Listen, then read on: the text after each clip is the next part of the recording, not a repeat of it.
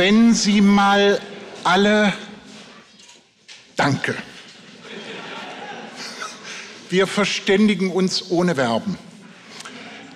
Wie kann man, wie kann man, verehrte liebe Gäste des Salons Sophie Charlotte, um Gottes Willen in eine so katastrophale Situation kommen, wie der Mann, der an einem Zifferblatt hängt, tief unter sich das Verkehrsgetümmel einer Einkaufsstraße. Wie kann man, liebe Mitglieder der Akademie, liebe Mitarbeitende, liebe Mitglieder unseres Fördervereins, wie kann man um Gottes Willen so nah an einen lebensgefährlichen Kipppunkt kommen, wie der Mann auf dem Plakatmotiv unseres diesjährigen Salons Sophie Charlotte zum Thema Zeit?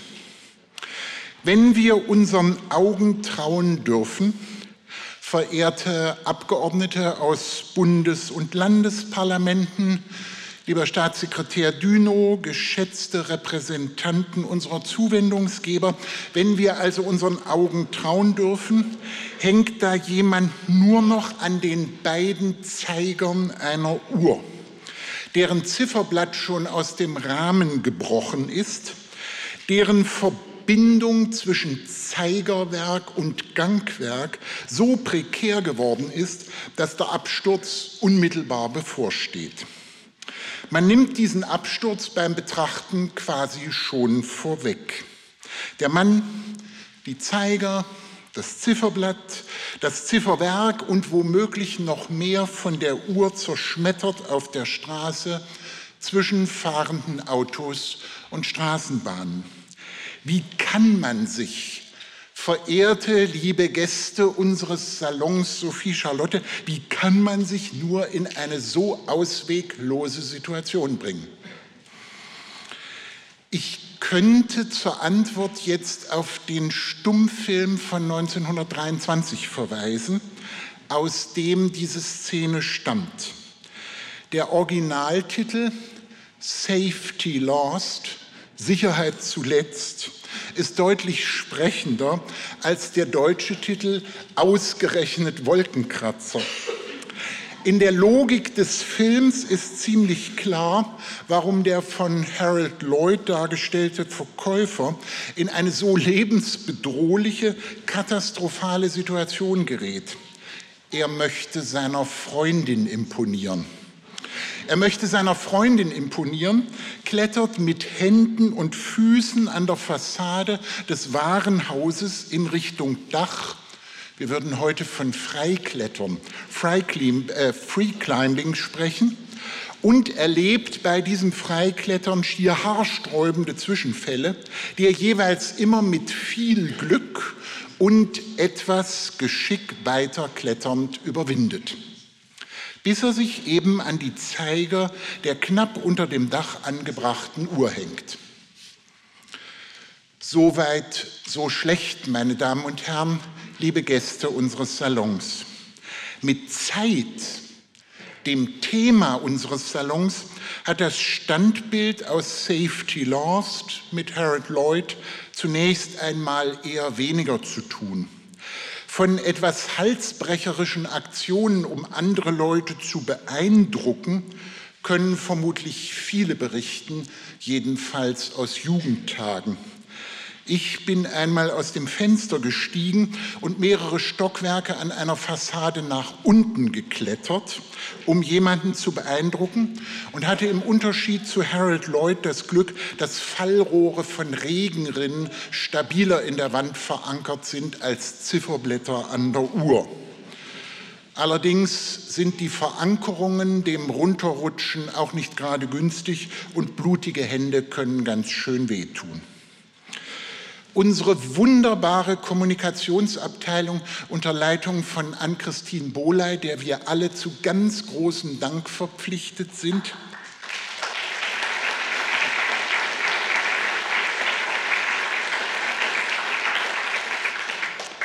hat die wunderbare, ich sage das nochmal, weil ich so gern sage, die wunderbare Kommunikationsabteilung unter Leitung von Ann-Christine Boley hat das Bild natürlich nicht deswegen ausgewählt, um uns die zeitlose Warnung, sich beim Imponiergehabe nicht lebensbedrohlich zu übernehmen, zu vermitteln. Die umfunktionierten Zeiger, das bedrohlich aus dem Rahmen gefallene Zifferblatt, der aus dem Takt gekommene Zeitmesser. Die, die diesen Salon vorbereitet haben, verstehen die Uhr aus Safety Lost als Metapher einer Zeit, die auch gegenwärtig aus den Fugen geraten scheint. Wir haben Harold Lloyd zum Signet des Salons gewählt, weil er so vorzüglich eine Zeitenwende illustriert. Jetzt kann niemand mehr über den Begriff diskutieren. Eine Zeitenwende illustriert, die man auch bei der ganz schlichten Zeitmessung bemerkt. Eine lebensbedrohliche Konfusion aller Zeiten, die für jede und jeden sichtbar ist und für viele handgreiflich erlebbar wird. Akademie der Wissenschaften ist eine der wissenschaftlichen Orte, in denen nicht einfach gegenwärtig verbreitete Zeitansagen nachgeplappert werden, sondern wissenschaftlich fundiert werden und womöglich Lösungsperspektiven identifiziert und kommuniziert werden und manchmal auch so vergnüglich und kompakt wie heute Abend auch bei schwierigen Themen.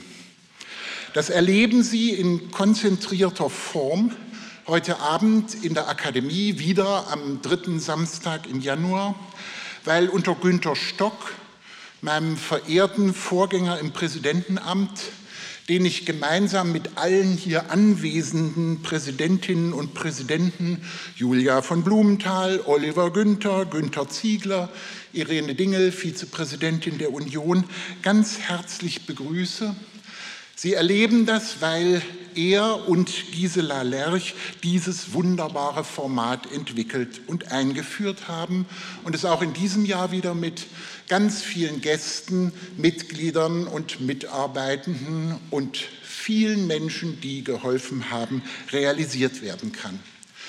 Realisiert werden kann es auch nur dank zweier großherziger Förderer, bei denen ich mich ganz besonders herzlich bedanken möchte. Bei der Gerda Henkel Stiftung und der Fritz Thyssen Stiftung, die uns schon seit Jahren unterstützen. Ich darf aber in diesen beiden Fällen nicht nur für großzügige finanzielle Unterstützung danken, und von der Gerda Henkel Stiftung Julia Schulz-Domburg, Andreas Bayer, Peter Geimer, Birgit Emich, Angela Kühnen und dazu das ganze Team aus der Geschäftsstelle herzlich begrüßen und von der Fritz-Thyssen-Stiftung Frank Suder, Ricarda Bienbeck und Svenja Schneider-Pichlow. Nein, die beiden Stiftungen unterstützen uns nicht nur finanziell, sondern auch mit Rat und Tat mit den Wissenschaftlerinnen und Wissenschaftlern, deren Projekte sie fördern oder gefördert haben. Die Gerda Henkel Stiftung verantwortet das Programm oben im Einsteinsaal. Andreas Bayer sei ganz besonders herzlich gedankt. Für die Fritz-Thyssen-Stiftung stellen die beiden Leiter des Arbeitskreises Gesellschaftliche Arbeitsteilung in der multiplen Krise deren Sicht auf die Zeiten im Foyer des benachbarten Wissenschaftsforums vor, das man bequem dort durch eine Verbindungstür erreichen kann. Auch ein ganz besonders herzlicher Gruß an die beiden Leiter Armin Nassé und Peter Strohschneider. Sehr herzlich möchte ich außerdem einen Partner begrüßen, den wir nicht nur erstmals im Salon dabei haben, sondern der uns als Akademie so lieb und wert ist, dass wir ihn gleich als Untermieter in unsere Wohngemeinschaft aufgenommen haben.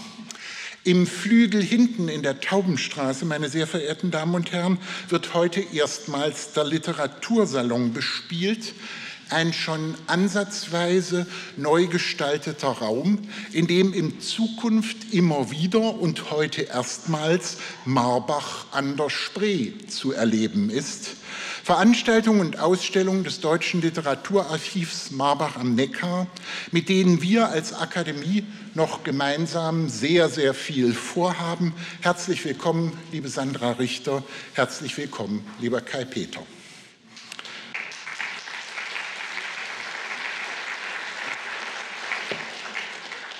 Ich kann und ich will in meiner Begrüßung nicht das ganze Programm vorstellen und kann auch nicht alle einzeln begrüßen, die ich gern einzeln begrüßt hätte.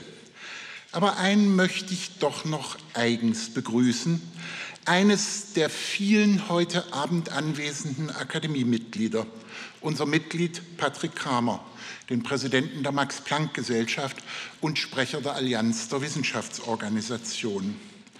Patrick Kramer hat vor wenigen Tagen in der Frankfurter Allgemeinen Zeitung einen knappen, aber solenn-klaren Beitrag vorgelegt und darin nicht nur darauf aufmerksam gemacht, dass die aktuellen Berichte über Vertreibungspläne, die in rechtsradikalen Kreisen geschmiedet werden, nur der erschreckende Tiefpunkt einer unsäglichen Debatte sind, die schon seit Monaten gefährlich abdriftet.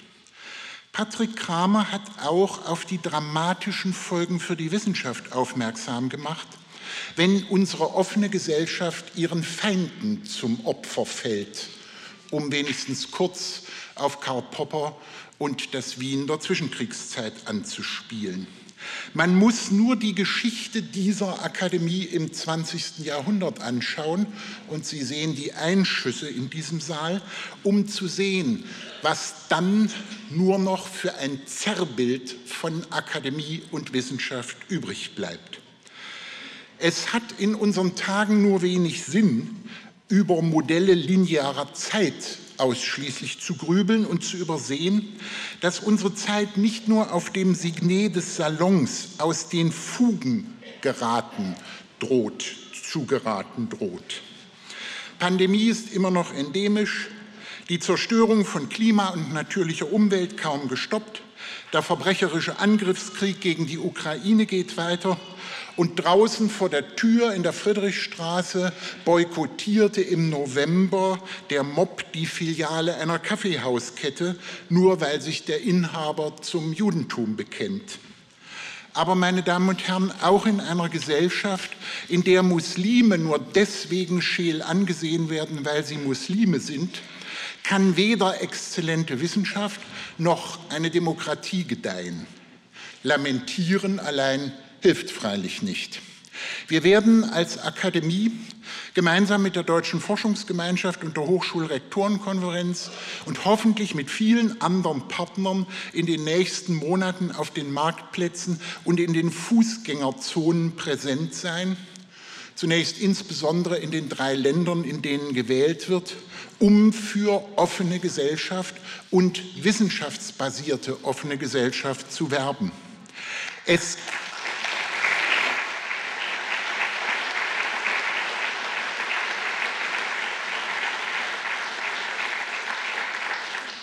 Es kann doch nicht die Konsequenz der Wissenschaft in dieser multiplen Krise sein, sich verängstigt unter das Sofa zurückzuziehen, aus Furcht vor der Haushaltskrise das Haus kurz und klein zu sparen, aus Angst vor multiplen Schwierigkeiten die Aktivitäten auf ganz wenige Projekte herunterzufahren und auf diese Weise beabsichtigt oder unbeabsichtigt in eine Art von intellektuellem Winterschlaf zu treten wachsen gegen den Trend. Marbach an der Spree. Danke. Ich fühle mich bestätigt. Ähm, wachsen gegen den Trend. Marbach an der Spree eine Arbeitsgruppe zum nachhaltigen, ökologisch verantworteten Bauen, liebe Vizepräsidentin Ulrike Kuhlmann, und die Wissenschaft in den Monaten vor den Landtagswahlen auf Straßen und Marktplätzen in Gera, Torgau, Görlitz und so weiter. Das sind ein paar der Konsequenzen aus der Zeitdiagnose angesichts von Zeitenwende und Kipppunkten und multiplen Krisen. die unter Ihnen, meine sehr verehrten Damen und Herren, die den Film Safety Lost noch nicht kennen, ansehen. Also die, die den nicht kennen, werden sich vermutlich seit längerem fragen, ob und wie Harold Lloyd aus seiner katastrophalen Lage an Uhrzeigern eines herabbrechenden Zifferblatts hängend wieder herauskommt. Auch hier hilft präzise wissenschaftliche, in diesem Falle also medienwissenschaftliche Analyse. Nicht nur, dass Lloyd bei den Dreharbeiten die Szene selbst spielte und kein Stuntman, aber die Uhr an einer Kulisse auf dem Hochhausdach ihm half und sie nicht, wie man denken könnte, am obersten Stockwerk des Hochhauses befestigt war, man darf eben doch nicht immer seinen Augen trauen, in Zeiten von KI und ChatGPT erst recht. Also, meine sehr verehrten Damen und Herren, Safety First galt glücklicherweise auch bei Safety Lost. Nein, Lloyd bringt es natürlich in dem Film hin, Sie ahnen es längst zu entkommen, erreicht nach einigen weiteren Verwicklungen das Dach und heiratet die Frau, die er mit Freikletterei beeindrucken wollte. Auch dieses Detail ist ein schönes Sinnbild für unsere Zeitläufte. Ich jedenfalls bin felsenfest davon überzeugt, dass wir, wenn wir uns Mühe geben, noch nicht die letzte Generation sind. Jedenfalls dann, wenn wir uns nicht unter dem Sofa verkriechen und auch einen solchen Salon dazu nutzen, uns über die Zeitläufte möglichst präzise, distinkte et klare zu informieren und das, was wir dann tun, informiert, wohl überlegt tun und dazu unseren eigenen Verstand selbstständig verantwortlich nutzen. Immanuel Kant, auf den ich gerade angespielt habe, ging sogar so weit zu sagen, dass es in schwierigen Zeiten eine gewisse Pflicht zur Zuversicht gibt. Wie man auch immer darüber denkt, 2024 ist Kantjahr. Ist Kantjahr an seinem Geburtstag am 22. April richten wir als Akademie die zentrale Feier mit dem Bundeskanzler aus. Und auch heute werden zum Thema Kant im Kantraum K1 das passt gut, Kant in K1 Veranstaltungen angeboten. Markus Wilaschek freut sich auf Gäste. Wer über Zeit nachdenken will, meine sehr verehrten Damen und Herren, braucht alle Wissenschaftszweige. Für einen ist das Thema zu kompliziert. Braucht Künste und Wissenschaften, von Philosophie und Literaturwissenschaft war schon die Rede, indirekt auch von Geschichts- und Technikwissenschaften. Ich weiß jedenfalls erst seit dem Nachdenken über das Standbild aus Safety Last, da ist es wieder, Zeigerwerk, Laufwerk und Schlagwerk präziser zu unterscheiden. Es geht aber eben auch nicht ohne Naturwissenschaften und Medizin. Und es geht, um das ungeachtet aller hermeneutischen Problematik anzudeuten, auch nicht ohne Fakten. Damit das heute niemand vergisst, hängt hinten im Haupttreppenhaus, da werden Sie alle durchgehen, im Haupttreppenhaus eine Ausstellung über ein Buch mit prächtigen Abbildungen, in denen Pflanzen als Nahrungs- und Heilmittel vorgestellt werden. Und die Pflanzen stehen vielfach direkt daneben. Das Buch nicht die daneben stehenden Pflanzen, stammt aus dem Jahr 1539 und von dem in Heidelberg ausgebildeten Theologen Hieronymus Bock. Sie ahnen, das gefällt mir besonders, von dem Theologen Hieronymus Bock. Die Ausstellung hat Ralf Bock aufgebaut, Direktor am Max-Planck-Institut für molekulare Pflanzenphysiologie und Sprecher unserer interdisziplinären Arbeitsgruppe Ernährung, Gesundheit und Prävention. Tausend Dank, lieber Herr Bock, Ihnen und dem ganzen Team. Dank aber auch an unsere vielen Partner. Die Arab German Young Academy, die Berliner Hochschule für Technik, die Junge Akademie, die Max-Planck-Gesellschaft, die Studienstiftung des Deutschen Volkes, die Union der Deutschen Akademien der Wissenschaften, Villa Aurora, Thomas Mannhaus, die Einstein-Stiftung, der Forschungscampus Dahlem, die Hochschule für Schauspielkunst Ernst Busch, das Kunsthaus Dahlem und unser Medienpartner RBB Kultur. So.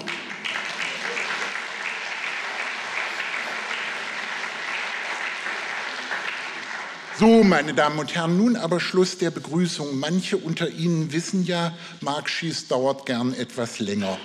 Aber zu viel Zeit sollte er eben auch nicht verbrauchen. Außerdem erwartet Sie noch drei Impulse zum Thema von drei geschätzten Mitgliedern der Akademie. Und die darf ich jetzt nach vorne bitten. Hanna Kocko, Anita Traninger und Frau Woll. Kommen Sie nach vorn.